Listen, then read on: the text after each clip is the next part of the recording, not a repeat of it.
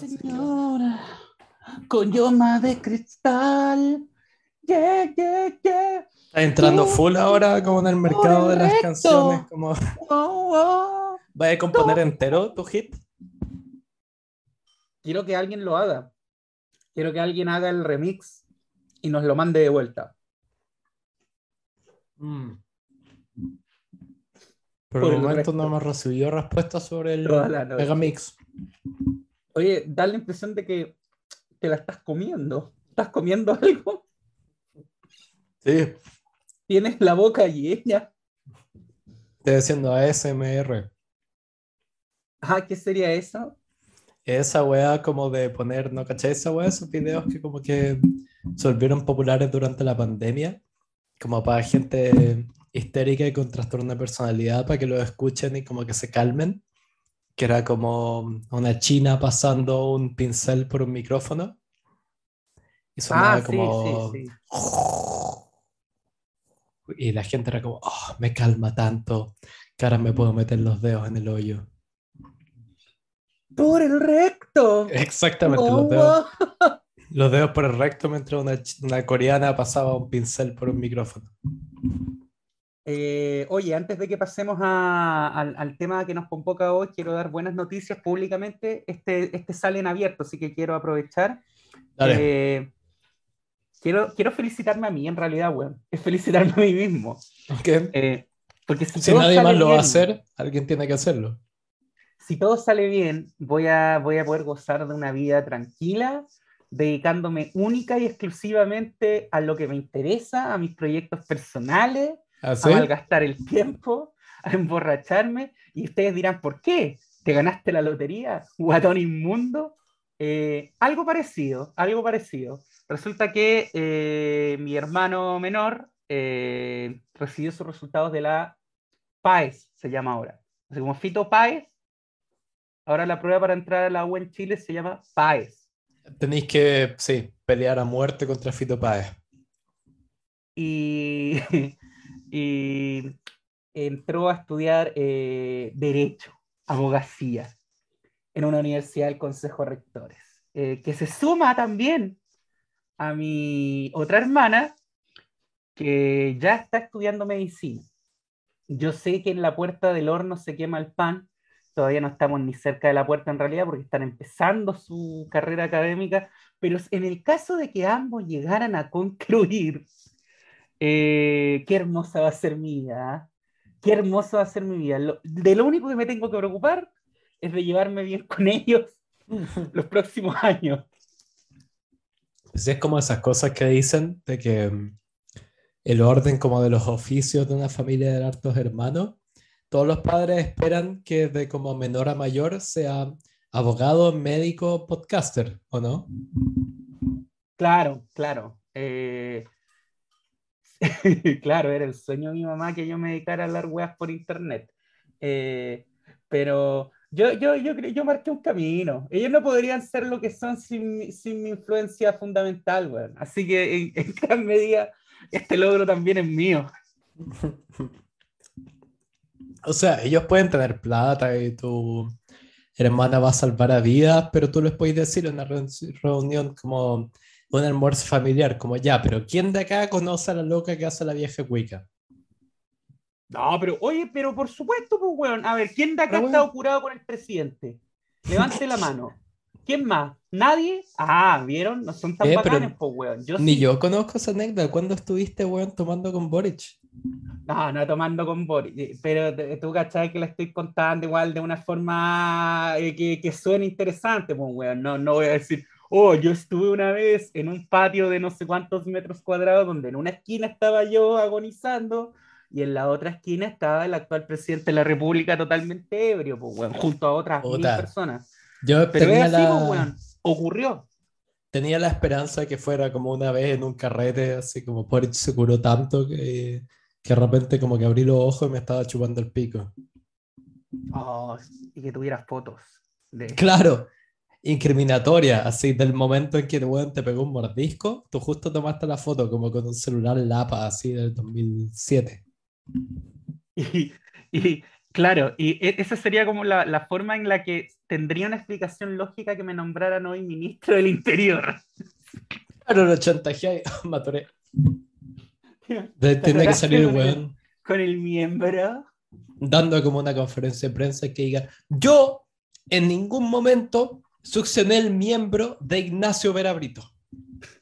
No, la típica que hace él, pues pedir disculpas. Sí, yo, Sí. yo pido disculpas. No lo haría Claro. hoy día, no lo haría hoy. Yo lo que quiero hacer hoy es pedir disculpas por haber usado demasiado los dientes en el momento en que felé a Ignacio Verabrito. Y que me terminó, me, me perfeccionó la circuncisión. Claro, debería haber usado más los labios, pero no, en ese momento yo no sabía y usé los dientes. Un saludo para Daniela Eresi también, no sé por qué me acordé de ella en este momento. Eh, empecemos a- a- a con el tema de hoy porque es, es- es largo y aparte de, porque viste que hay temas largos que son tediosos, son fomes, pero este es largo y entretenido. Hago la promesa de que es entretenido, igual que un miembro, es O largo sea, y entretenido. Claro, yo voy a aclarar en este episodio, yo vengo como de, yo soy casi público en este episodio, yo voy a ser el encargado como de las reacciones. Esos videos que son populares en YouTube como de reacciona a, que había uno como eh, gringo reacciona, hay uno que es como gringo reacciona a un video de Charlie con Spinetta. Ay, bueno, y la del, la del inglés que, que, escucha como distintas músicas del mundo, así como hits o música, y que le ponen la cervecita de Américo, o sea, no era de Américo, era del grupo Alegría, cuando Américo era chico. Y esa... Ya. Eh, eh, el, weón, el weón flipa, flipa con la weá, dice como, weón, ¿por qué mierda los arreglos suenan como la música de Mario Bros, weón? Pero a, a pesar de eso queda bien. Es como, es tan malo que es bueno. Es como para decirle bienvenido al tercer mundo, perra. Claro, el weón no lo podía entender, era ¿por qué tiene ese arreglo de mierda? Pero, pero el arreglo culiado de mierda le da el toque, weón. Como decirle bienvenido al tercer mundo, perra. En este lugar No. no existen los criterios estéticos. No, y más encima el video am- Américo con puros Américos, weón, vestidos de blanco, como en Coquimbo, weón, con, tomando chela en un bar de mierda. Eh, no, weón, un- es inglés, weón, se tiene que ver una imagen de nosotros. Eso me recordó, hay un videoclip que me lo mostró un amigo, que no sé si era como la sonora de Tommy Rey. No, no, ni siquiera eso, era incluso más la sonora de Tommy Rey dentro de todo es como respetable. Esto era como esas especies como, ¿te acordáis que entre como el 2007 y el 2016 había como todos los años había como una especie de dúo nuevo salido como Puerto Rico o Colombia, algo así, que eran como los Sí. reggaetoneros del momento? Ujú. Había uno de esos que tenía un videoclip en que salía esta argentina, la Connie Mengotti, no sé si lo ubicáis. Oh, sí. Y fuera huevo, el videoclip era como tres minutos en los que alternaba, como ellos eran Viña, además rodado en Viña, así como la No, costanera de Viña, más ordinario imposible. Kuma, weón. Y la mitad del video era ellos como con sus lentes, así como rapeando la cámara, y la otra mitad era ella como en bikini, como esa wea que hacen como de arreglarse el, el bikini. Weón, Eh. tenéis que ver lo- los videos de, de los Reggaeton Boys, weón. Uh, deben haber envejecido, pero como el vino. Pero como el hoyo. El otro día estábamos con, con Tara, con mi amigo Sebastián Araneda, con el que, el que frecuentemente me emborracho, y nos, estábamos tan curados que nos pusimos a ver el video de que la azoten. ¡Ay, qué manera de reír! La wea es risible. No, ni siquiera provoca nostalgia, provoca risa. que la azoten. Igual uno tiene que decir que todo, al menos del movimiento feminista chileno, siempre su punto ciego fue el reggaetón, porque le encantaba, Ah, pero, era como, oye, ¿qué tal esa canción que se llama Que la azoten? No, es que, we- weón, una vez una loca me, di- me dio esa como argumentación, me dijo, no, es que una mujer te- está en todo su derecho de si ella quiere que la degraden y la azoten. humillen. Fuera de No, hueveo. yo quiero que me saquen la cresta, weón. Sí, una decisión. mujer está en su derecho de exigir que la degraden, la humillen y bueno, la azoten. No, no podía ir en esa. No weón. podí, es, pues, es weón. mucho más respetable y humano reconocer que, valga la redundancia, como ser humano que eres, tienes contradicciones y a veces eres hipócrita, weón. ¿Quién no Sí. lo ha hecho y quién no lo es, weón? Eh, pero no, que no, es que desde la perspectiva del feminismo de la tercera ola, si, si analizamos a Simón de Beauvoir, onda, entre las líneas, Ya. eh, no, es bancable el reggaetón. No, pues weón, la weá no es bancable bajo ningún punto de vista, pero te gusta, weón, te gusta la, Esa es la weá. el ritmo, weón, te gusta la música, weón. Yo de repente escucho, weón, Vilma Palma, weón. No, no puedo defender que. Vilma Palma, weón, tenga un- una estructura musical, weón. Vilma Palma ni siquiera... Vilma Palma es cualquier weá. Eh, la pachanga, pues, weón. Pasame más tinto, se vino la pachanga, ya. Weón, Vilma Palma y los. ¿Cómo se llama su banda? Vilma Palma e, e vampiros. los vampiros, ¿verdad? Puta madre. Pero bueno, podemos pasar a hablar de Bolivia. Por Podemos todas. pasar a hablar, señor, inmediatamente del Estado plurinacional de Bolivia que se pluri, que se, que se pluri desintegra una se- vez más. que se pluri jodió. Se pluri jodió. eh, me da risa, bueno, pues el otro día, bueno, yo por razones familiares tengo familia allá, eh, es medio que me crié también, señor, y Medio creo que el que acento de- es una... Quizás ahí lo- le viene lo tan huevón. Me- me- tan- tienes que decirlo como boliviano, tienes tan huevón. como Tan huevón. Huevón, les- huevón. ¿De dónde le salió lo huevón? todo. Huevón, huevón, eres un salió? cojudo. ¿Le salió de ahí o no? Es un cojudo, señor Rodríguez. Rodríguez. En el, Cojudo. en el alto, de, en, la, en La Paz dicen Rodríguez, señor Rodríguez. Eh, mis primos, de hecho, son, son Rodríguez, weón. Un saludo ¿Sí? a todos esos fachos culiados. No, son, son buena gente, pero son muy fachos, weón. Una Weón, tía mía, weón. eh, Te digo una weá. Y ¿Ah? esto es como lo, lo que dicen los jóvenes hot take. Hay más fachos buena gente que, o sea, o no, no más que hay la misma cantidad como de, weón, eh, progre insoportables que fachos buena gente en la vida de uno. Y eso es una realidad. Sí, sí. Uno dice como, oh, son terribles fachos, pero cuando invitan para un asado, puta, uno lo pasa increíble. Si yo pensé en hablar, yo hablo muy poco con mis parientes de allá, pero pensé en hablar con alguno y, y decirle como, oye, ¿no queréis venir al episodio para...?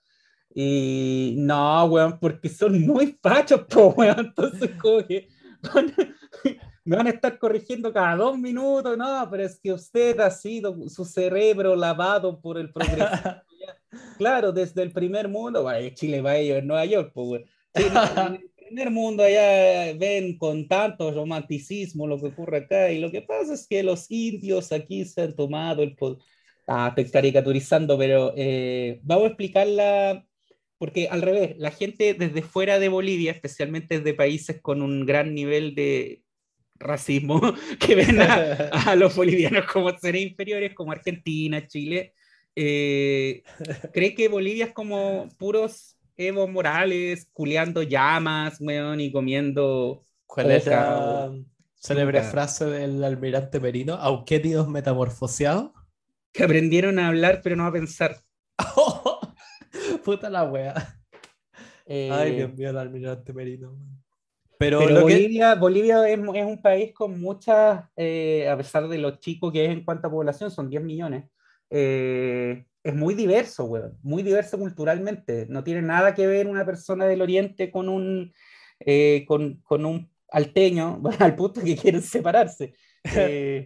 Eso te iba a preguntar, weón. ¿Tú dirías que de todos como los enclaves, como ricachones y autopercibidos como blancos de Latinoamérica, Santa Cruz se lleva el premio como el peor de todos? ¿El peor en qué sentido? Puta, en todos los sentidos como de mierda, ¿cachai? Onda supera a los nordeltenos, a los chetos argentinos. Ya, es que en ese sentido puede ser que sí, porque que un hijo de puta de Nordelta, insoportable, me diga que él se siente europeo, ya, te lo puedo conceder en cuanto tus Tiene cuatro abuelos de vienen sí. de Italia, o, o- o- o no sé, o eres mitad, eh, claro, eres mitad alemán, weón, y tenías una nona también, y tus otros abuelos son de Galicia, ya, tiene un asidero. Pero en Santa Cruz, weón, hablamos de gente como Yanni Náñez, po, weón. sea, o sea, ya, Áñez en realidad, por, algún boliviano escucha esto y me va a hacer pico, pero siendo exacto, Janine Áñez es del Beni, que es otro departamento del Oriente. Pero a, lo, eh, a, lo, que a lo que voy es que eh, em, es, gente como que se autopercibe blanca, pero no, o sea, hay blancos en Santa Cruz, hay gente, digamos, típicamente europea, pero son los menos. Chile, Chile hay gente típicamente europea, sí, son los menos. En Santa Cruz lo mismo. Santa Cruz es más similar a Chile justamente, o a Paraguay.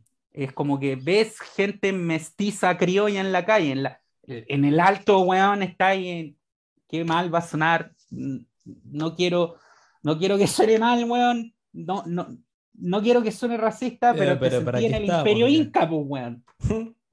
Cierto. Cierto. sí, cierto. Los indios. pero.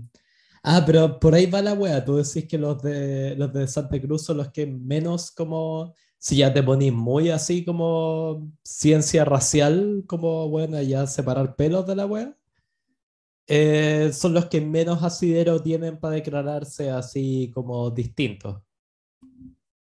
O sea, es que son muy distintos a sus vecinos del resto de Bolivia, pero no son europeos, pues, weón. O sea, eh, lo que pasa es que, a ver, eh, Santa Cruz de la Sierra, el, el oriente boliviano en general, eh, particularmente Beni, que se llama Beni por el río Beni. Hay un río que se llama Beni, así como no se llama así por el Beni, célebre ítalo-chileno.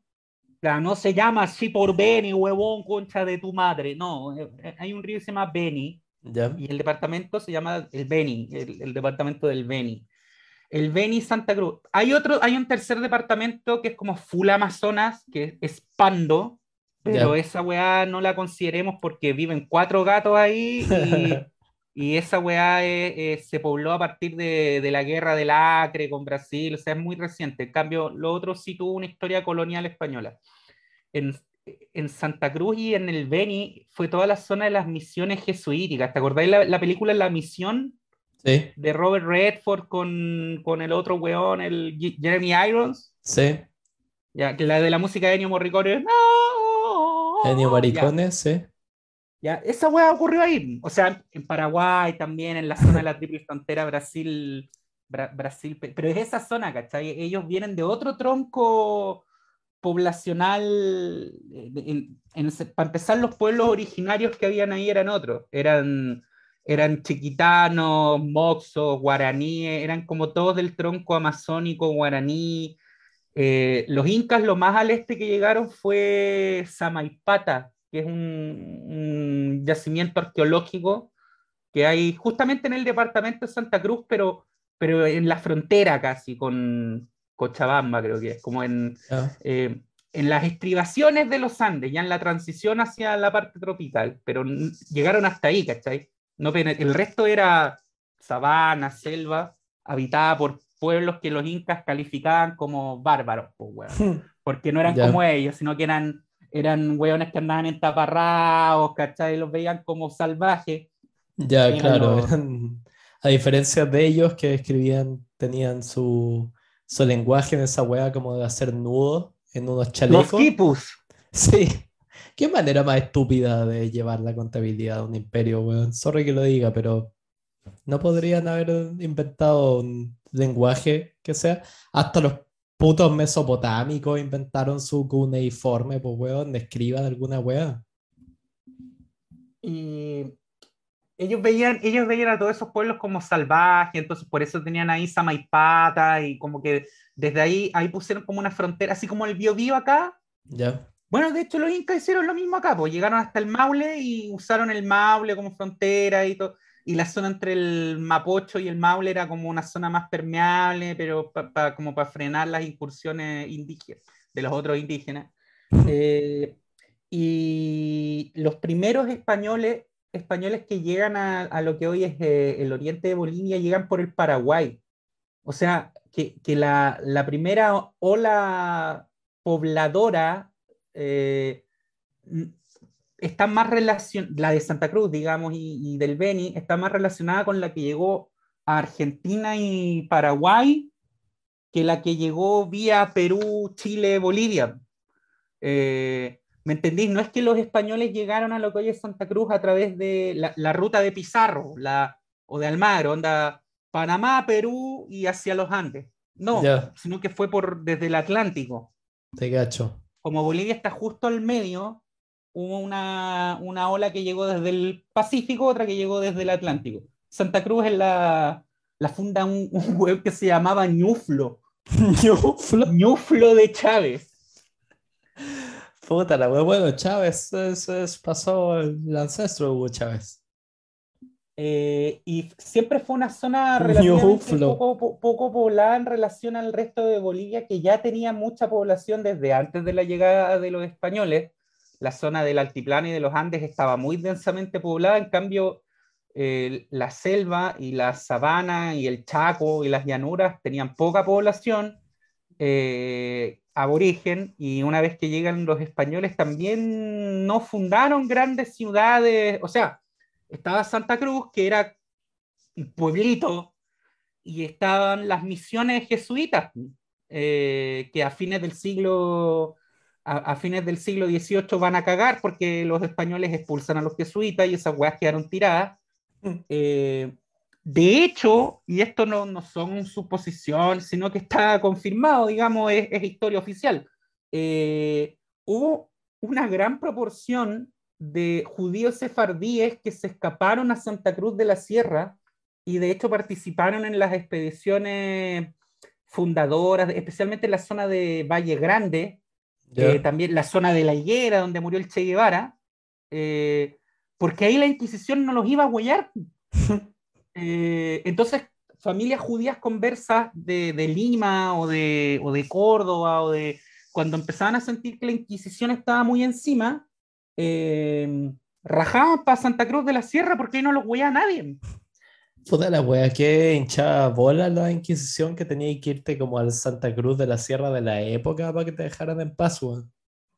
Sí, y ahí no había, es que ahí además no había, no estaba la Inquisición, no había inquisidor, y, y muchas, fa- muchas familias criptojudías, o sea, familias eh, de, que ya se habían bautizado generaciones Eran, atrás sí, familias eh, judías con inversiones en criptomonedas, claro. en criptomonedas, Sí, sí. también invertido en Ethereum.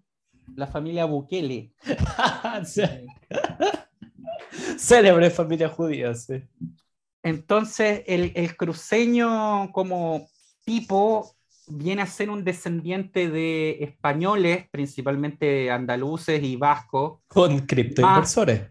más judíos sefardíes, más algunos eh, quechuas, incas que venían como, que también hubo una mezcla ahí con, con los, con los españoles de las expediciones que llegaron, más los guaraníes, más los chiquitanos, pero ahí, ahí sí hubo un mestizaje intenso que produjo una etnia criolla como en Chile, como en Paraguay, como en Costa Rica, ese, ese estilo.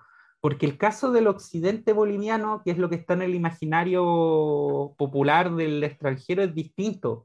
Ahí no hubo un gran mestizaje, pero porque la, la población indígena era tanta que mantuvieron su, eh, no solamente su fenotipo, sino que mantuvieron sus costumbres, su vestimenta, eh, su idioma. Obviamente, eh, hu- hu- hu- hubo un proceso de intercambio cultural con el pasar de los siglos, pero, pero si, si, si, si puedes encontrar a alguien genéticamente puro en, en Bolivia, eh, no tienes que ir a buscar a los blancos de Santa Cruz, tienes que ir a buscar a los aymaras, weón, de, de, de- la provincia de Omasuyos, weón, o de, no, no sé, ahí en el altiplano, porque ahí sí que hubo comunidades que, que se mantuvieron durante 500 años.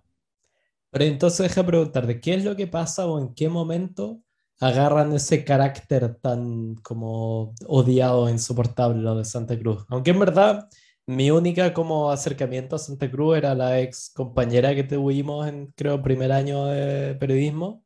La Fátima Velarde, facha, facha, esa votó por Camacho, facha, pero no, no, pero católica, Opus Dei, los de Santa Cruz. Era, Mira, la imagen que yo, el recuerdo que yo tengo de ella es la persona con menos sentido del humor que he conocido en mi vida. Y digo con conocimiento de causa, weón. Ahora vivo en Alemania.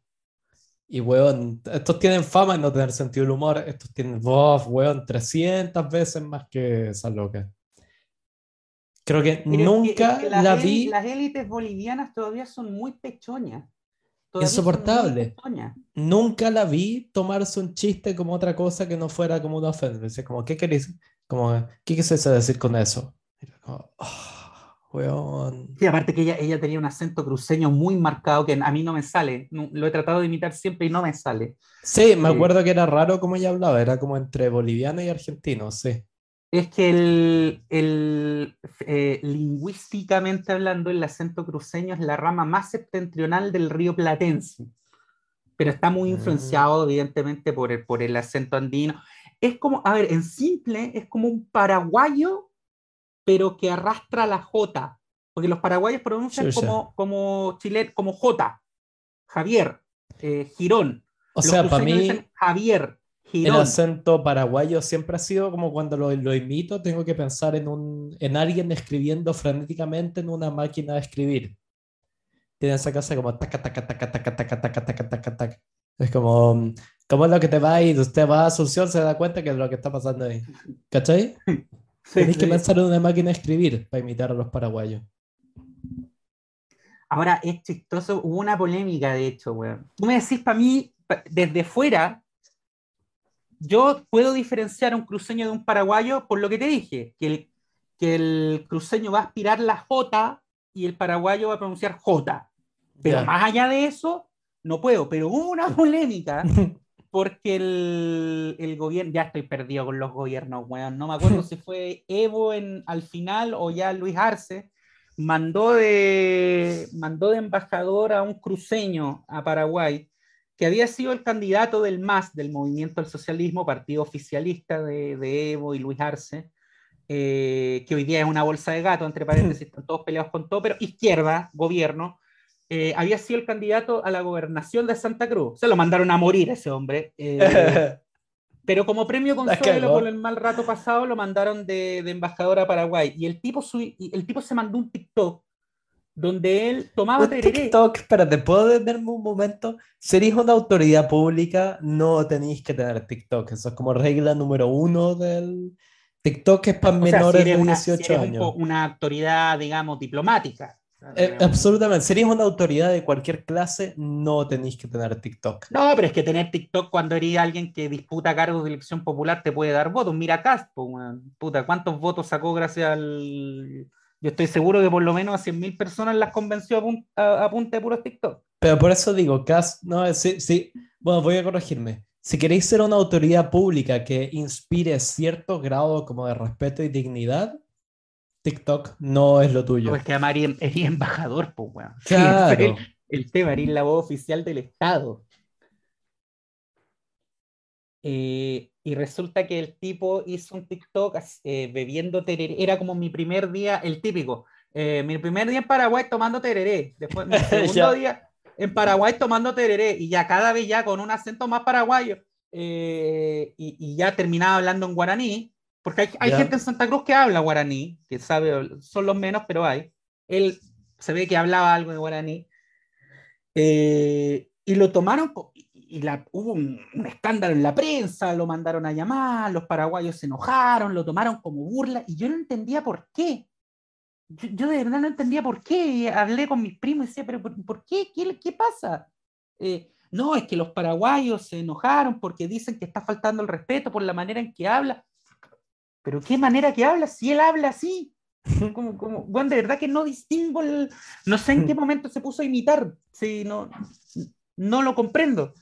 Eh, no, pero para ellos sí, era como, no, era una falta de respeto que, que, un cruceño tratara de imitar a un paraguayo tan exageradamente. E, ellos entienden la diferencia entre sus acentos. Ya, yo no, está bien. Yo no entendí nada. Pero, mira, cuando mi abuela llegó, mi abuela es de, mi, abuela es de Sucre, su familia es de Sucre y de Tarija, que son la zona sur, la zona centro y sur. Eh, Tarija fue provincia argentina, de hecho. Eh, Yo no sabía que Dilma había nacido en Sucre. Nació en Sucre. Y Sucre fue la capital. Sucre se llama Sucre en homenaje a Antonio José de Sucre, el libertador, pero se llamaba La Plata. Así como la ciudad de La Plata hoy, Ujú. se llamaba La Plata.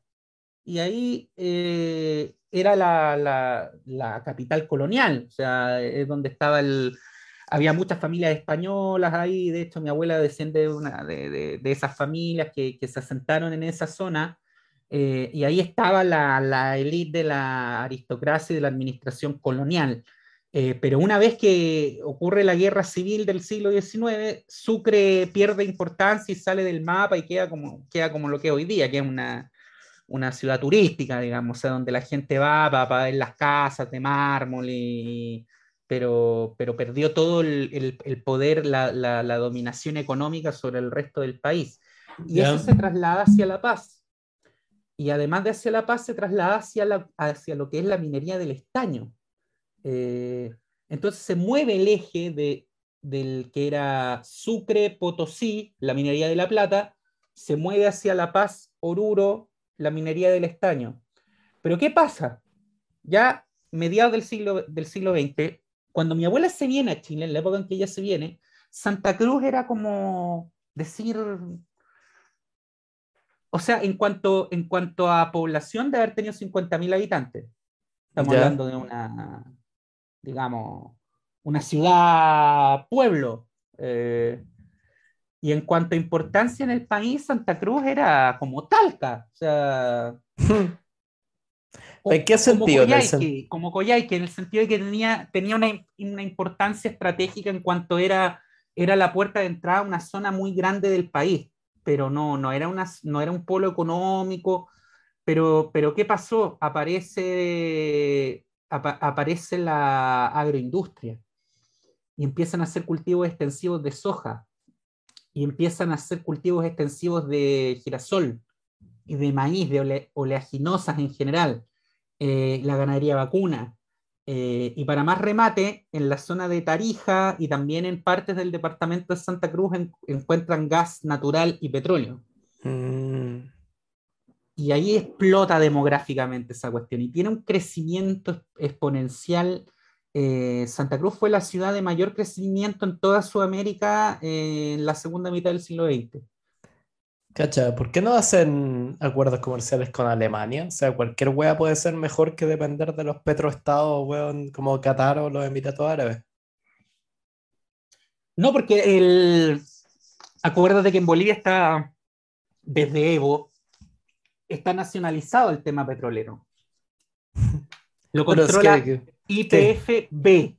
¿Qué tan no es- difícil es romper todo eso? Pregúntale a Luis Fernando Camacho y a Yanin Áñez. ¿Qué tan difícil es romper y deshacer todo eso? ¿Y qué consecuencias puede traer?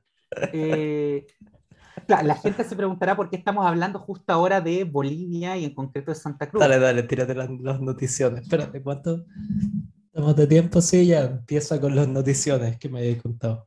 Ya, esto ocurrió porque la semana pasada, última semana del año, el gobernador del, depa- del departamento de Santa Cruz, Luis Fernando Camacho, Espera, Eh, disculpa, tenéis que hacer todo esto con el acento. este de, de acento, voy a con el que me sale, que es el del andino, porque el otro, el gobernador del departamento de Santa Cruz, Luis Fernando Camacho, que lo vamos a resumir así, es, es, eh, es más complejo que eso, pero es un, es un derechista católico muy conservador, eh, se estaba dirigiendo hacia su domicilio cuando eh, creo que era eh, ar- tercer anillo a altura de la avenida Banzer, donde es abordado por una furgoneta de la que descienden eh, policías fuertemente armados y encapuchados, que lo bajan del vehículo y lo suben al otro y se van en dirección del aeropuerto Viru Viru. Eh, ¿Tú crees que le pegaron cuando estaban en la van? Eh, a, él, a, a él no, pero eh, supuestamente a los guardaespaldas, porque Luis Fernando Camacho viajaba con guardaespaldas como todo Ya. fascista. Él, eh, sí, mostraban fotografías donde los habían apaleado. a los guardaespaldas de Camacho. Pero tú crees que cuando estaba como en la, en la van y lo tenían como detenido, no sé por qué tengo la imagen de que le pusieron como una bolsa en la cabeza, muy estilo así, secuestro Estado, estado Islámico. Pero cuando ya lo tenéis ahí, el buen no sabe lo que va a pasar. Es como obvio que se han mirado entre ellos los secuestradores, como ya, como pegarle una patada en las bolas, a ver qué pasa. Pero es que tendrían, es que tendrían que haber sido. Puede ocurrir, ha ocurrido de hecho, pero tendrían que ser muy imbéciles, pues, weón, porque cualquier wea que le hagáis, un pelo que le toqué, weón, después el, el, abogado puede. Ah, que este, este es un detalle que te va a encantar a vos, weón. Eh, la abogada de Luis Fernando Camacho, eh, o una de las abogadas, me imagino que él debe tener un equipo jurídico team, más sí. amplio. eh, es prima mía, weón. Puta la wea. Es prima mía. Derecha Pero esa es la weá. Lo que, lo que nos gusta es, es, es wear, es, es armar quilombo. Pero eso es lo, lo que te digo, ya lo secuestraste, ¿cachai? Esas cosas como cuando, ¿cómo se llama esta weá? Eh, masa crítica, ¿cachai? Cuando ya pasaste el punto como de no retorno. Es como, "Ah, ya secuestraste a una autoridad nacional, como pegarle una patada en las bolas también, que no va a empeorar, ¿cachai? La situación. O sea, mira, cuando salió la. Yo me acuerdo porque era 28 de diciembre. Eh, entonces yo estaba viendo el. Estaba pelotudeando en Instagram y veo el. Yo, yo sigo al diario El Deber de Santa Cruz, que es el diario más respetado del Oriente Boliviano. Eh, y el Deber postea urgente.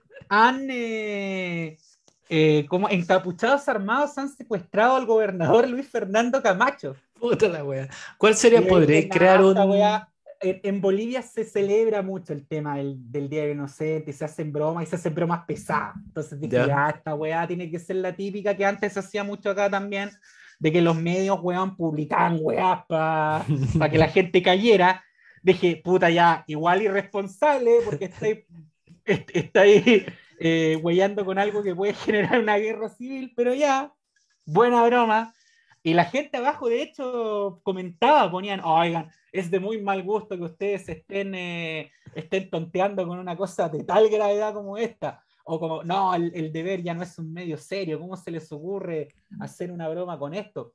Y empiezan a pasar los minutos, weón, y, y empiezan a aparecer imágenes de la emboscada, pues, weón. ¿Podríais crear como un paralelo en Chile? Como a quién tendrían que secuestrar para que sea como el equivalente. No, pero es que acá en Chile esa weá no, no se puede dar, no, no se sostiene. Porque no, ca- ca- caga todo. No, o sea, no, ningún tribunal te va a aceptar una.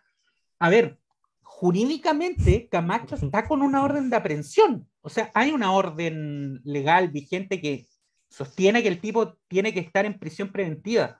Pero la weá es que la detención del weón de verdad que fueron unos tipos como SWAT bolitas bajándose de una furgoneta armados, weón. O sea, de verdad parecían como de estas cuadrillas de los narcos. Eh, no es que un weón se bajó y le dijo, eh, señor Luis Fernando Camacho, usted está detenido por la Venga con nosotros. tanto, tanto. Usted puede, tiene derecho a guardar silencio. No las pelotas, weón. No, le dije, fue por acá, pedazo de mierda. Weón, lo agarraron, lo metieron en la furgoneta después de haberle sacado la mierda a, a la comitiva con la que iba y se lo llevaron, weón, al aeropuerto para fletarlo en un helicóptero, pues, weón. Esa weón no es una detención normal en ninguna parte del mundo. Cuatro horas, más o menos, eh, en que no se supo el paradero de, de Luis Fernando Camacho y que no se supo cuál era el, el cargo judicial por el que estaba detenido. Eh, primero aparece un, un Twitter de un ministro, eh, por Twitter, pues, weón, un ministro del gobierno nacional, de, de- del gobierno de, de Arce, eh, diciendo, sí, nosotros hemos detenido al gobernador Camacho después de una hora y media de, de, oye, ¿qué ocurrió, no ocurrió, lo secuestraron? ¿qué pasó?". Incertidumbre. Eh, de incertidumbre absoluta. Pero lo único que aclara en ese tweet es que al weón lo aprendieron y se lo están llevando. Nada más. No el motivo. dice a dónde ni, ni dice por qué. Con el correr de las horas, eh, empie- empiezan a, a liberar más información eh, todo de una manera muy torpe, porque, o sea, si vas a hacer una operación de ese nivel, lo ideal, si es que te interesa mínimamente mantener la institucionalidad y la paz social de tu país o lo que queda, eh, es decir, desde el minuto uno, por qué el hueón está preso, para dónde se lo van a llevar, etcétera, etcétera, etcétera. Claro, justificar tus acciones frente a la población, que es como lo que se, lo que se basa supuestamente cualquier gobierno democrático.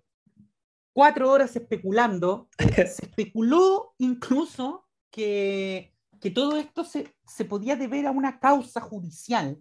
Que esto sí ya es, pero el delirio. Yo dejo en claro no tengo problema en decirlo, aunque toda mi familia ya se, se, se va a enojar, pues me importa tres reverendos picos. Eh, eh, el Camacho este es un enfermo, un conservador ultracatólico de mierda, eh, que tiene el crucifijo metido en el ojete, lo que tú queráis, ¿ya?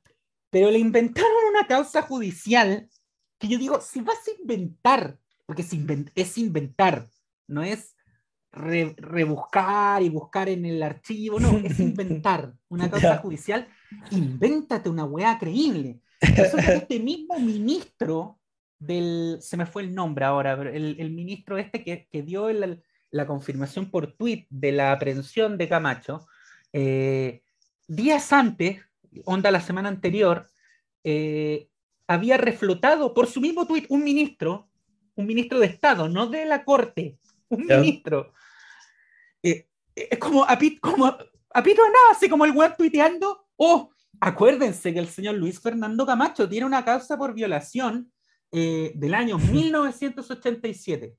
la web. Ya, claro, 1987, 2022, eh, ya. El primer problema ahí es que de existir, de haber ocurrido, eso en la mayoría de los países ya estaría prescrito. Claro. ¿ya? Si no lo juzgaste, ya cagaste. Estamos hablando de hace más de 30 años.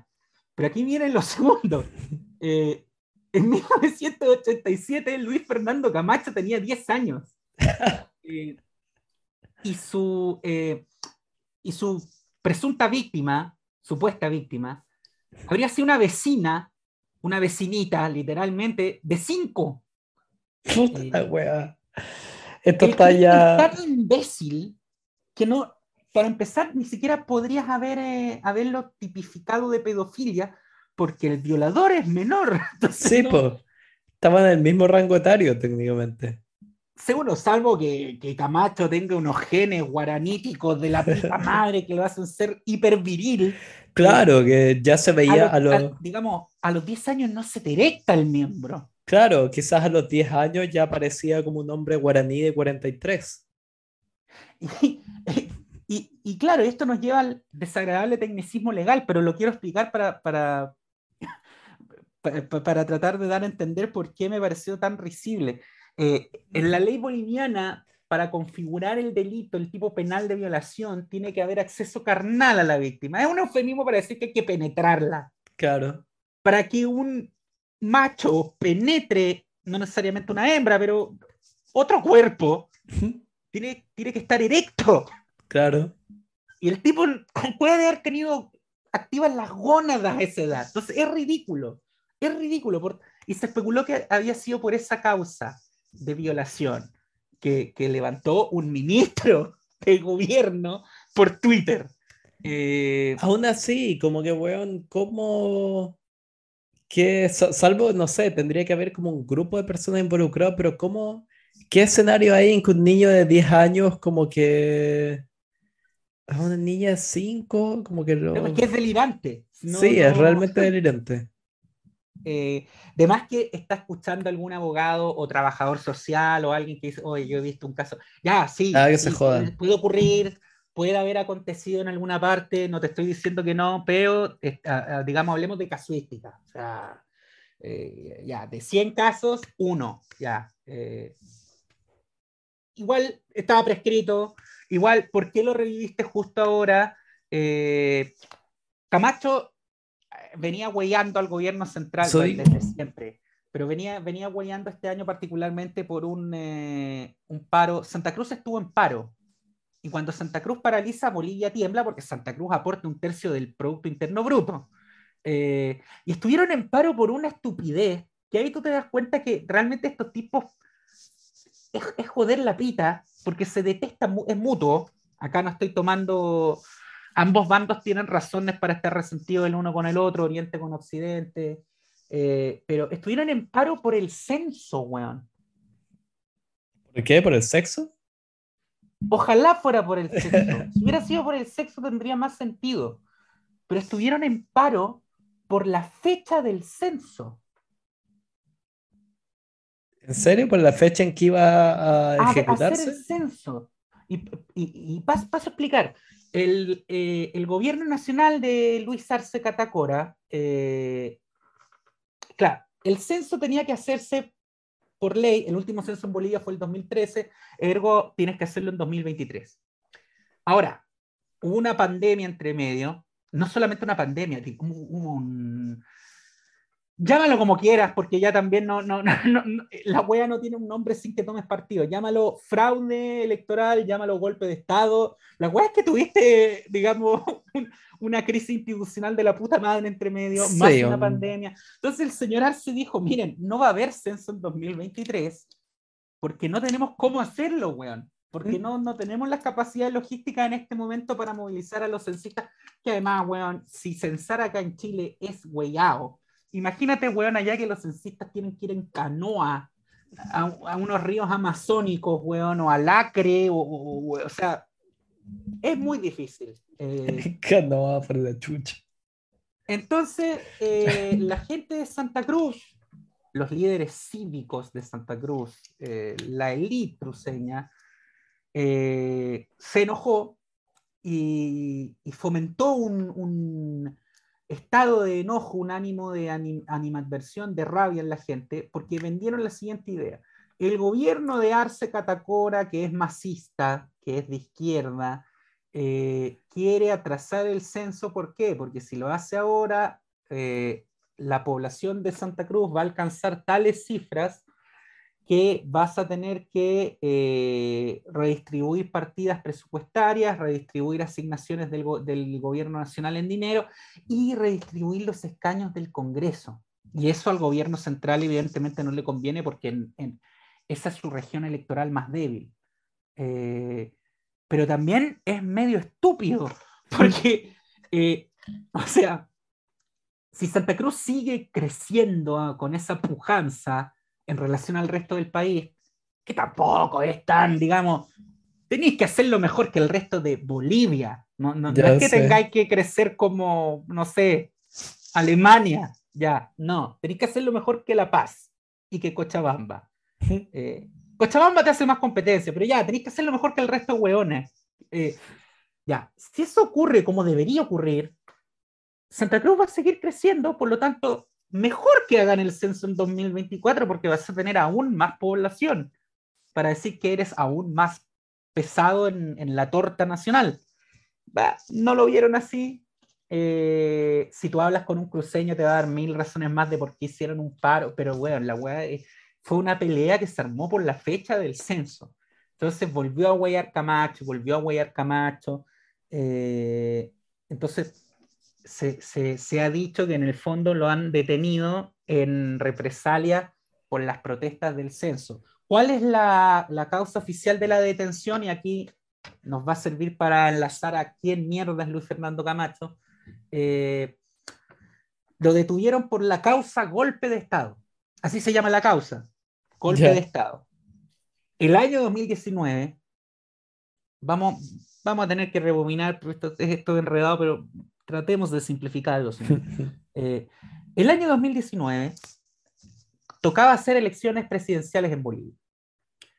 Eh, Evo Morales se quería presentar a la reelección, pero la constitución, su constitución, la que él mandó a hacer, eh, decía que no podía. entonces dijo, bueno, pues acá lo que quiero hacer es convocar a los bolivianos para un referéndum constitucional eh, para que ellos determinen, el pueblo determine si es que yo puedo o no puedo presentarme a un periodo nuevo como presidente del Estado Plurinacional de Bolivia. El buen juraba que iba a arrasar. hubo una campaña mediática tremenda en contra de la figura de Morales, hubo un montón de escándalos, lo acusaron hasta de pedofilia. Chucha. Eh, no, hay, sí, hay también unos testimonios. Yo, yo, yo no estoy diciendo que, que sea o que no sea, porque de verdad que he visto, leído y oído tanta cosa en torno al personaje de Evo Morales que no me sorprendería en absoluto. Mira, en la política latinoamericana, después de que empezaron a acusar a Bolsonaro de caníbal, ya todo es posible. Es que, es que, no, pero es que, claro, lo otro ya era, era delirante, pero si tú me dices con la mano en el corazón, mira, eh, un señor hombre, aymara, heterosexual, criado en la hiper mega patriarcal sociedad aymara del campo boliviano, eh, gusta de fornicar con jovencitas de 15 años en su helicóptero privado, digamos, puede pasar, weón, no, no me sorprendería, no me sorprendería, ¿cachai? Eh, a Evo lo acusaron de, de, ser pederasta, o sea, de, de, de tener una novia como de 15 años, incluso menos, creo que era un poco menos. Eh, pero son cosas que ocurren, ojo, ¿ah? cosas que ocurren en, en, el medio rural boliviano. Entonces, el tema es que el tipo era el presidente de la República.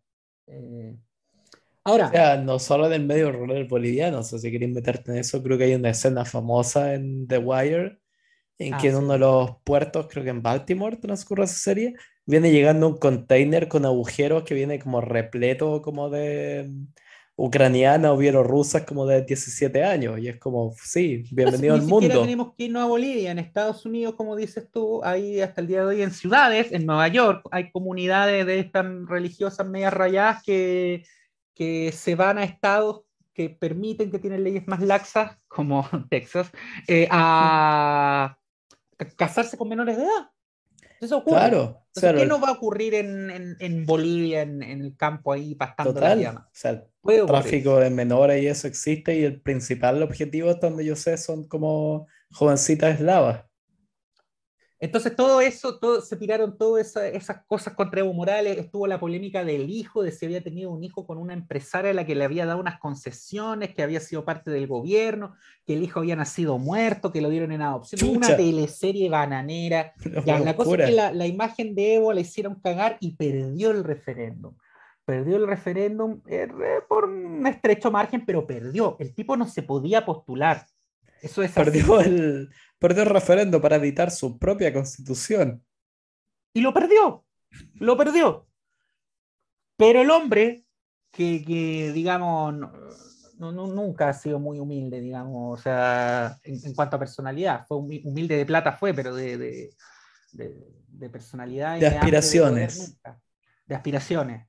Eh, fue al Tribunal Constitucional diciendo yo, yo como ciudadano tengo el derecho constitucional, es más, tengo el derecho humano de ser presidente.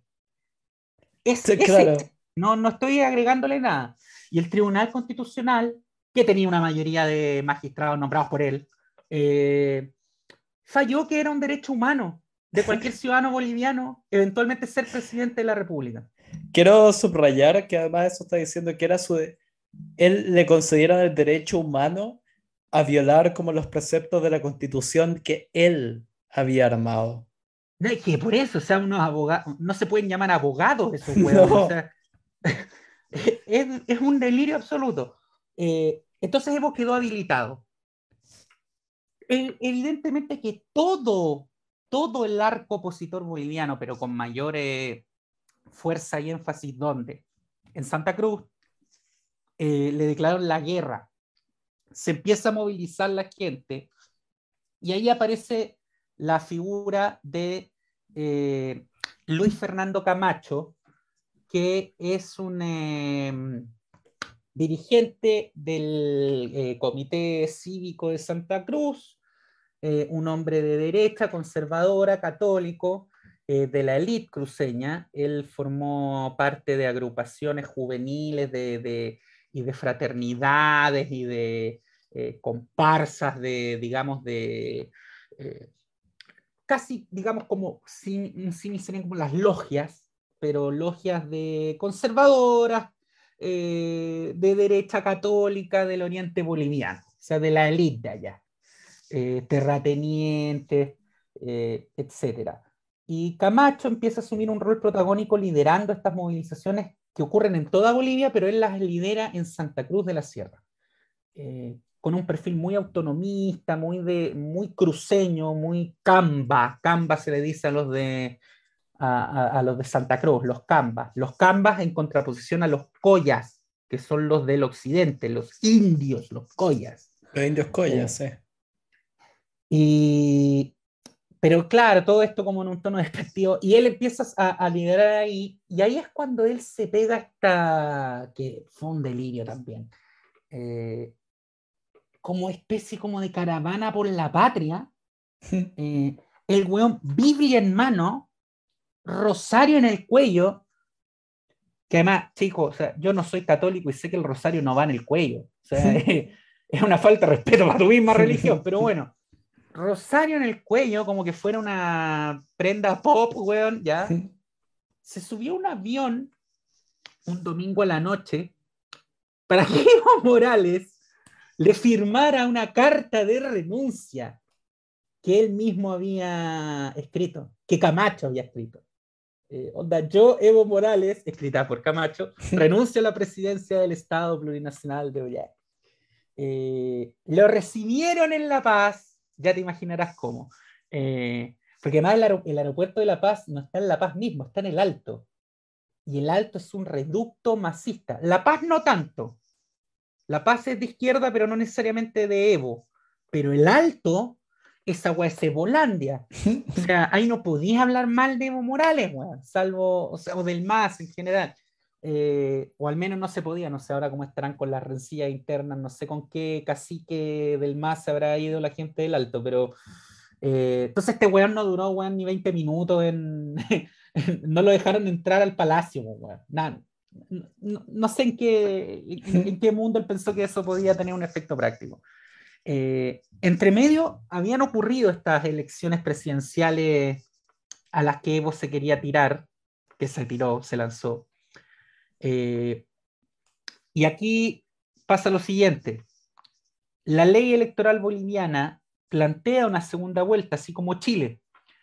Pero el sistema es más huellado que el nuestro, porque el nuestro es bien simplecito. Si nadie logra un 50 más uno de los votos, eh, van el primero con el segundo a balotaje y listo, ahí que se maten entre ellos.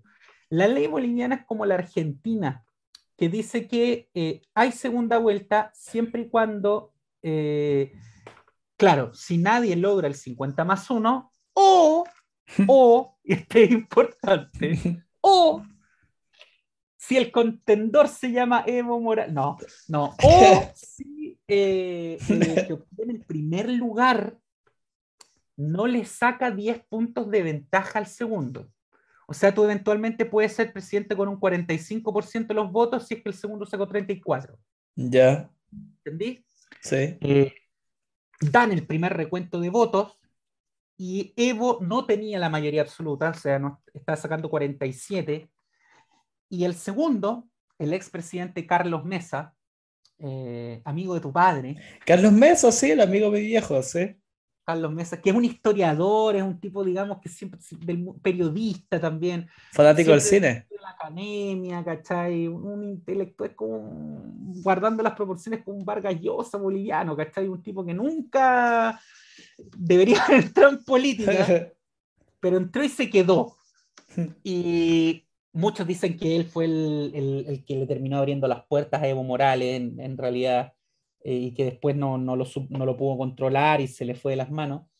Pero va Carlos Mesa de candidato y producto de la dispersión tarada de las fuerzas de oposición, porque fueron como ocho candidatos de, de derecha, centro y centro izquierda, eh, entre ellos uno muy pintoresco del que, del que tenemos que hablar, porque... Eh, y Carlos Mesa queda segundo, iba segundo, que, que por decirte algo, 47, Carlos Mesa tenía 40, eh, 38. Entonces ya, 9 y tanto por ciento de diferencia, segunda vuelta. ¿Qué pasó? Paró el conteo. Se detuvo el conteo. y al día siguiente Entre medio la gente evidentemente cachó que estaba pasando algo raro. Y al día siguiente, no sé, porque el conteo se había parado en el 50% de los votos escrutados, por decirte algo. Al día siguiente amaneció ya con 100, weón. Pero Evo Morales había tenido, qué sé yo, el 47,1 y Carlos Mesa el 37. Entonces, oh, 10 puntos de ventaja, no hay segunda vuelta. Sí, sí me, me, acuerdo cuando ocurrió esa weá. Fue como que hubo una especie de corte de luz en Bolivia y cuando volvió fue como, wow, pero Evo ganó. Así tal cual, dije, oh, se cayó el sistema. Sí, oh, literalmente, la frase que apareció en Alejo Valentina, eh, se cayó el sistema. Se cayó el sistema. Oh, cayó ¿qué el pasó? sistema, sí. Eh, evidentemente nadie reconoció esos resultados, nadie. Lo, eh, eh, ha sido una de las pocas veces que observador, porque caché que siempre a todas estas elecciones en América Latina van observadores internacionales sí. Y por lo general, que, que, en realidad no, no es que puedan hacer mucho, no pueden hacer ni una hueá en realidad, pero le, le, pueden decir a la comunidad internacional, miren lo que vimos, que acá hubo relativa normalidad. Y siempre por lo general los hueones dicen, sí, salvo incidentes aislados no, acá no. Acá los hueones todos salieron sí. y dijeron, no, sabes que acá, Esto está acá raro, pasó algo sí. raro, weón, porque aparte el fraude fue entero Kuma, weón. No, no, Sí. no, algo pasó. Eh, y a Evo, a Evo lo renuncian.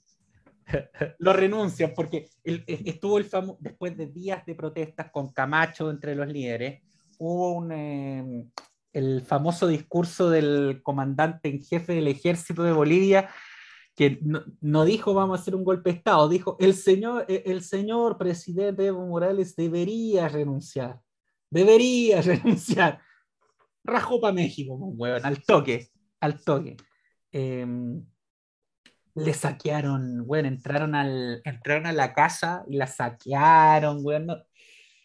Y todos los, los, opositores que habían estado 15 años, weón, amarrados, puta, salieron a festejar, dejaron la weón. zorra, weón pusieron a esa cara de, espan, de, de espantapájaro de presidenta. Eh, Loco, pusieron ahora, de ministro a mi tío. Ahora, ahora que lo decís, sí me acuerdo, y que de uno de los reportes que había es que entraron a, no me acuerdo si era la casa del hueón o una como la oficina de gobierno de Evo Morales, y tenía una versión como, weón, ni siquiera es editada, ¿cuál es la palabra? Como, weón, pervertida del cuadro de la última cena en el que se había puesto a sí mismo en reemplazo sí. de Jesucristo. No, un delito. Pero no te digo, weón, que en, en, en, el teleférico de La Paz, que entre paréntesis es maravilloso, eh, estaba la cara del weón en las cabinas. ¿Cómo así? Como, weón, espérate, como, espérate, es, me estoy imaginando. Esta es una obra del gobierno nacional de Evo Morales. Pero ¿a qué grado? Que lo que yo me estoy imaginando, dijiste eso y yo me imaginé que cada uno como de los funiculares, esos ¿Sí? que suben, eran como una especie de. Porque además eso es lo otro, la cabeza de Morales es como. No, no, no, no era la cabeza, esférica. no era la cabeza de Evo abriéndose, no era. No, pero tenían, tenían litografiada la, la cara del weón. Ah, pero es que yo me imaginé que cada uno como de los teleféricos era como una cabecita de Evo. No, pues no eran que- puros Evo Morales. Sí, tú la abrías y te subías adentro. Dice como, sus bienvenidos, teleférico. Ahora, el, el culiao era capaz, weón. Sí, Esa es la Evo no le- hueva. Si eso, Evo si no le eso- faltaba a Evo. si eso es lo otro. Hoy día mismo hora del par en que estaba, mi amigo gringo me decía que se compró como 100 años de soledad. Y por alguna razón el weón entendía mal de lo que se trató el libro y me decía como, es una especie de historia situada como en las plantaciones de plátanos, ¿o no? Yo era como, Claro, no. no, Es- para eso se nada. confundió con la parte de la United Fruit Company. Sí, no, no, no, esto- Esto no es Banana Republic, weón. Esto es una historia delirante sobre Latinoamérica. Pero la weá que yo siempre digo es que la- el realismo mágico es mágico para el resto de los países. Para uno es como sí, esa weá ocurrió, weón, a dos horas de acá. Como había ¿Pasó un perro. serio? Había un perro de dos metros que realmente cruzó la calle, hizo que el presidente chocara y ahora como que, weón, el perro es presidente. Eso es Latinoamérica. Eso es, eso, so- eso Sí. somos nosotros. Fuera de huevo, para el resto del mundo es mágico, para nosotros es como un jueves. Eh, entonces ahí es cuando Luis, Luis Fernando Camacho, eh, él ya era conocido en Santa Cruz, pero entra a, la escena nacional, muy torpemente además, porque eh, ¿qué ocurre? Eh, Luis Fernando Camacho es un personaje muy, muy, muy cruceño, eh, y hay una, una pugna muy grande entre, entre los cruceños y el resto del país, que no tiene tanto que ver con, con, querer separarse o no, sino que, o que los cruceños quieran ser independientes. De hecho, en la mayoría de las protestas y marchas que tuve en Santa Cruz, eh, también está la bandera boliviana, y, o sea, digamos, la idea de la independencia y la separación es de un sector eh, minoritario muy exaltado, pero que siempre ha existido. Lo que pasa es que son, son muy, este, ¿cómo decirlo?, llamativos, ¿cachai? Muy, muy, se, se, muestran mucho, pero no son la mayoría. La mayoría de los cruceños eh, se, se, se, sienten bolivianos. Eh, pero sí es muy grande la bronca que, especialmente en el altiplano se le tiene a los cruceños, que se les ve como arrogantes, como racistas. Eh, hay mucha gente en el occidente que tienen que tienen algún pariente o que ellos mismos eh, vivieron en algún minuto en Santa Cruz y se han sentido discriminados, vapuleados, menospreciados. Entonces, eh, hay una contraposición entre lo orgullosamente indígena, que es todo este movimiento que, el gobierno de Evo eh, propició y, exaltó en buena hora, creo yo, de, que los indígenas de, Bolivia se sintieran orgullosos de su indigenidad eh, y se sintieran como, como que Bolivia era su país, o sea, ellos son la mayoría, entonces Bolivia es nuestra y nosotros estamos orgullosos de ser descendientes mayoritariamente indígenas y de ser cholos y de ser collas. Eso se contrapone con la identidad criolla mestiza de Santa Cruz, que es mucho más parecida al, centro, al centro oeste brasilero, a Paraguay, al, noreste argentino, eh, y, eso choca. Entonces Camacho era imposible que tuviera un, un, buen resultado electoral en el resto del país. De hecho, él eh, un tiempo estuvo de aliado con otro dirigente cívico, pero del departamento de Potosí, que se llama Marco Pumari. Pumari, apellido, eh, apellido quechua, o sea, indígena, minero, dirigente minero además. ¿Cuál era la idea ahí? Justamente ganar votos en el... Porque sin los votos del occidente no podéis ganar, o sea, no te dan los números. Aunque arrases en Santa Cruz, no te da si no ganas en otro lado. Y pasó lo que pasó, eh, eh, para la elección de repetición, podríamos decir, la que se hizo ya con, eh, con en el gobierno de Áñez, la, que ganó Luis Arce, a Camacho le fue mal.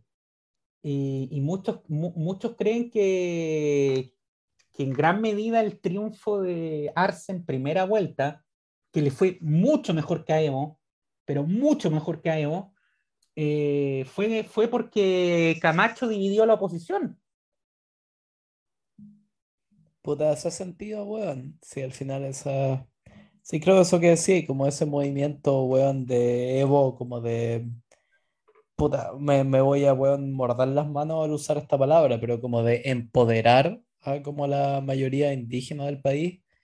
Siento que en eh, aplicado a la realidad nacional es algo que se debería haber hecho hace mucho tiempo en Chile, pero siento que hay una especie a mí, a mí me gustó mucho la última vez que yo estuve en Bolivia conversando con una chica que tenido unos 17, 18 años. En, ¿Pedofilia? Sí, a lo Evo Morales. No, pero Eso, dijiste, estoy en el país de eh, Evo, tengo que actuar como el presidente. Donde fueres, haz lo que vieres. Exactamente. Eh, no, pues me guió, y me guió por, la, las iglesias ahí en, Santa Cruz, en La Paz. y ella era, digamos, se notaba que era de origen indígena y de extracción humilde. Entonces yo le contaba, mira, yo tengo familia acá, mi familia, parte, parte de mi familia materna está acá. Y, y claro, empezábamos a hablar de historia, de los gobiernos, y de repente se me sale, ah, ese, eh, ese que nombraste, había nombrado a Jaime Pazamora, ese era tío mío. Eh, y el que viene de un poco después, Gonzalo Sánchez de Lozada, también era tío mío. Y dice, ah, y esto me llama mucho la atención, que ah, mí es, claro, tú tienes mucho, eh, muchas familias relacionadas con el antiguo régimen, que dijera antiguo régimen, que es algo como que en historia se usa, por ejemplo, para, para hablar de la época absolutista francesa en contraposición a la república. Claro. Ellos tenían muy internalizado que había un cambio de régimen. sea que con el gobierno de Evo y la nueva constitución se había acabado la época republicana en Bolivia, la época de la república tradicional, gobernada por una élite que era descendiente de españoles, y eh, había comenzado la época del Estado plurinacional, que era otra cosa, que era otro país, con otras instituciones, con otro contrato social, donde la mayoría le había impuesto sus términos a la minoría que otrora los había, los, había tenido eh, dominados. Sí, pues sí me acuerdo que cuando ganó Evo, hubo durante los primeros no sé cuántos gobiernos terminó haciendo el huevo, porque Evo es como el de los mejores ejemplos, no, o sea, creo que Fidel Castro es el mejor, pero de esa frase de la película de Batman, como de o mueres héroe o vives lo suficiente para convertirte en el villano. Oh, claro.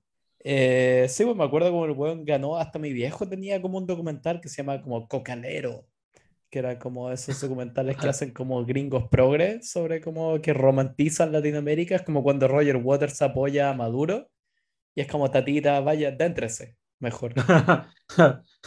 como ya to toca The Wall de nuevo y cállate.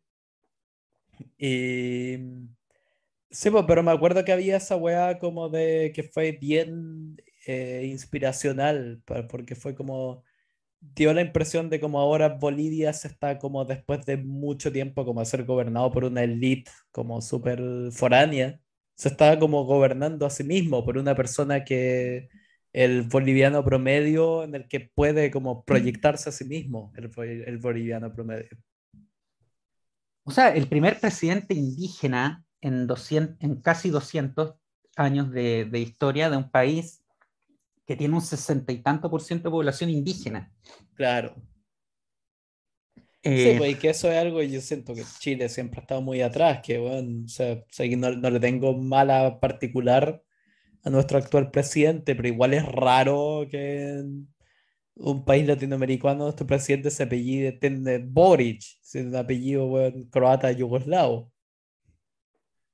Hubo una, una anécdota eh, con eso allá también. Eh, Santa Cruz también recibió inmigración. ¿Qué dijeron sobre el merluzo? Santa Cruz también recibió inmigración croata, no tanto como Chile, pero recibió. Y algunas destacadas familias de mucha plata son de origen croata, algunas que han ocupado posiciones políticas, etc. Eh, y ocurrió que en una conferencia de prensa, eh, en medio de esta tensión Oriente-Occidente, un líder de un grupo que se llama, que es un grupo de choque, eh, casi como de guerrilla, de guerrilla campesina itinerante. ah, por la chucha, yo creí que cuando dijiste era un grupo de choque, yo creí que choque era como una provincia en Bolivia. No, de choque, sí. Ah, ya, ya, de que van al choque. Es, es, un grupo que es como que donde parte del país donde Evo está teniendo problemas, van.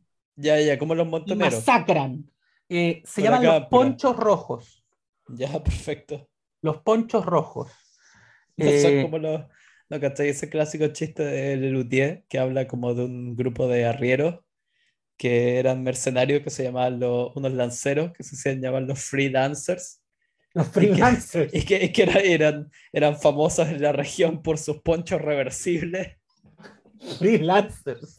Los ponchos reversibles, eh, estos ponchos, estos ponchos rojos dan una, una dan, una conferencia de prensa y empieza a decir eh, que ellos estaban muy molestos de que estos eh, croatas, yugoslavos, vinieran a, a, a, darles órdenes y a, a decirle a nosotros, los bolivianos de verdad, lo que tenemos que hacer o lo que podemos hacer o cómo tenemos que gobernar nuestro país. Que se vayan, que se devuelvan a Croacia, a Croacia Yugo, cito con, con, el error, porque lo dijo así, Yugoslavia. Eh, y claro, él se estaba refiriendo a bisnietos de yugoslavos, claro. o sea, tipos que sus abuelos ya habían nacido en Bolivia, pero según él tenían que irse. Entonces, ¿cómo reaccionó el, el, pueblo en Santa Cruz, ni siquiera la familia de estos croatas llenos de plata.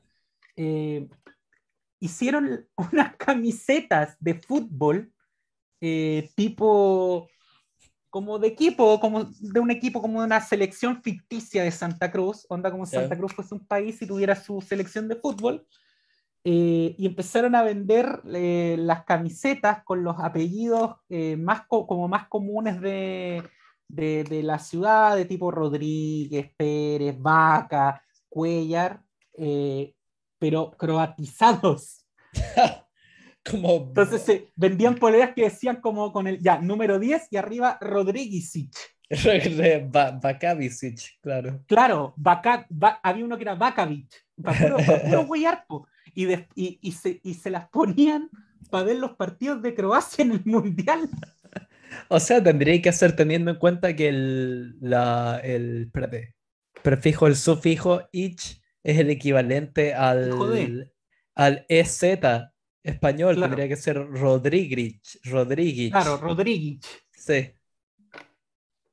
Eh, Es entonces, el- que- ¿cómo se a- llama? ahí estuvo esa, esa, esa pugna, pero claro, hay una, hay una pugna eh, que tiene ribetes culturales, económicos, eh, sociales entre Oriente y Occidente. En Oriente todavía están muy encabronados eh, porque durante siglo y medio el gobierno central, que estaba en La Paz, primero en Sucre, después en La Paz, eh, nunca les dio bola. O sea, nunca les dio bola hasta que ellos empezaron a generar plata. Así es como lo ven ellos. Es como hasta que nuestros abuelos y bisabuelos no empezaron a ganar dinero, estos hueones no. Eh, o sea, con Cuea nos trajeron la línea del tren, con Cuea. ¿Cachai? Entonces les tienen mucha bronca. En cambio, del otro lado los ven y dicen, oye, estos, estos se quieren separar porque se creen mejores que nosotros y se creen blancos, eh, etcétera. Y bueno, estaba pensando ponerle este episodio Pánico y Locura en Santa Cruz de la Sierra. ¿Qué te parece? Ah, buen nombre, me suena, güey. Hay, hay que hacer una película con eso. ¿Hay cachado cuando, cuando se te sale un un- una película a partir de un título? Que Sí. el título y después la, y después toda la película. Propónsela a tu viejo, weón. Propónsela a tu viejo. Pero tiene que ser como, no, le voy a decir a mi viejo, podemos escribir el guion entre él y yo, pero yo se lo propondría como para que lo dirija y la produzca todo como, y que un poco como que eche a volar la imaginación como la Lucrecia Martel, ¿cachai? Hacer esa película, no sé si viste Sama de ella. Sí, Hacer sí. esa clase, como una especie de drama histórico de tres horas y media sobre como todo lo que es Santa Cruz, dirigido por Lucrecia Martel. No, yo le, yo le digo a mi abuela que pegue tres telefonazos y tenemos Está las financiado. locaciones Santa Cruz a disposición. Podemos grabar una orgía en la catedral. Fantástico. Y bueno, ahora ya todo el mundo sabe lo que es Santa Cruz de la Sierra. Yo Viva me Santa voy- Cruz, viva Santa Me Cruz. voy a comer algo acá. Y bueno, El pues. Ellos dicen el ay, pues. El ay, El ay, pues. pues. Pues. Con pues, no, no me sale, no me sale. Ya. Y bueno, nos vemos para el Patreon unos días más. Chaitingo. Chau.